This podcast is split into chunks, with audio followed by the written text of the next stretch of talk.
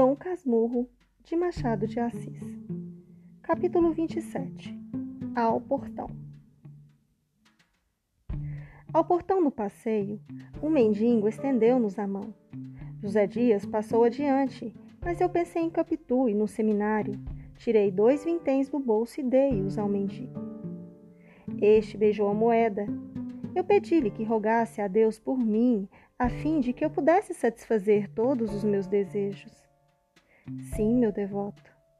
Chamou-me Bento, acrescentei para esclarecê-lo. Capítulo 28 Na rua José Dias ia tão contente que trocou o homem dos momentos graves, como era na rua, pelo homem dobradiço e inquieto. Mexia-se todo, falava de tudo, fazia-me parar a cada passo diante de um mostrador ou de um cartaz de teatro. Contava-me o enredo de algumas peças, recitava monólogos em verso.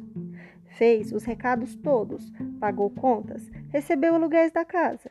Para si comprou um vigésimo de loteria. Afinal, o homem teso rendeu flexível e passou a falar pausado, com superlativos.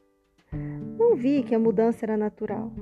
Temi que houvesse mudado a resolução assentada e entrei a tratá-lo com palavras e gestos carinhosos até entrarmos no ônibus. Capítulo 29 O Imperador Em caminho, encontramos o imperador que vinha da escola de medicina. O ônibus em que íamos parou, como todos os veículos.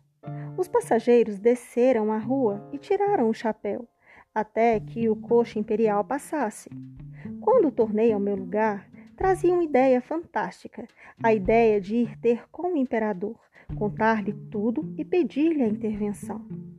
Não confiaria essa ideia a Capitu. Sua Majestade pedindo, mamãe cede, pensei comigo.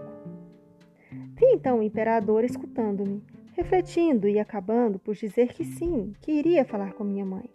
Eu beijava-lhe a mão com lágrimas. E logo me achei em casa à espera, até que eu vi os batedores e o piquete de cavalaria. É o imperador! É o imperador! Toda a gente chegava às janelas para vê-lo passar, mas não passava. O coche parava à nossa porta. O imperador apeava-se e entrava. Grande alvoroço na vizinhança. O imperador entrou em casa de Dona Glória. Que será? Que não será? A nossa família saía recebê-lo. Minha mãe era a primeira que lhe beijava a mão. Então, o imperador, todo risonho, sem entrar na sala ou entrando, não me lembra bem. Os sonhos são muitas vezes confusos. Pedi a minha mãe que me não fizesse padre, e ela, lisonjeada e obediente, prometia que não. A medicina? Por que não lhe manda estudar medicina? Uma vez que é do agrado de Vossa Majestade, mande ensinar-lhe medicina. É uma bonita carreira e nós temos aqui bons professores. Nunca foi a nossa escola? É uma bela escola. Já temos médicos de primeira ordem que podem ombrear com os melhores de outras terras. A medicina é uma grande ciência. Basta só isso, de dar a saúde aos outros conhecer as moléstias, combatê-las, vencê-las. A senhora mesma há de ter visto os milagres. Seu marido morreu, mas a doença era fatal e ele não tinha cuidado de si. É uma bonita carreira. Mande-o para a nossa escola. Faça isso por mim, sim. Você quer, Bentinho? Mamãe querendo. Quero, meu filho. Sua Majestade manda. Então o imperador dava outra vez a mão a beijar e saía acompanhado de todos nós e a rua cheia de gente, as janelas atopetadas, um silêncio de assombro.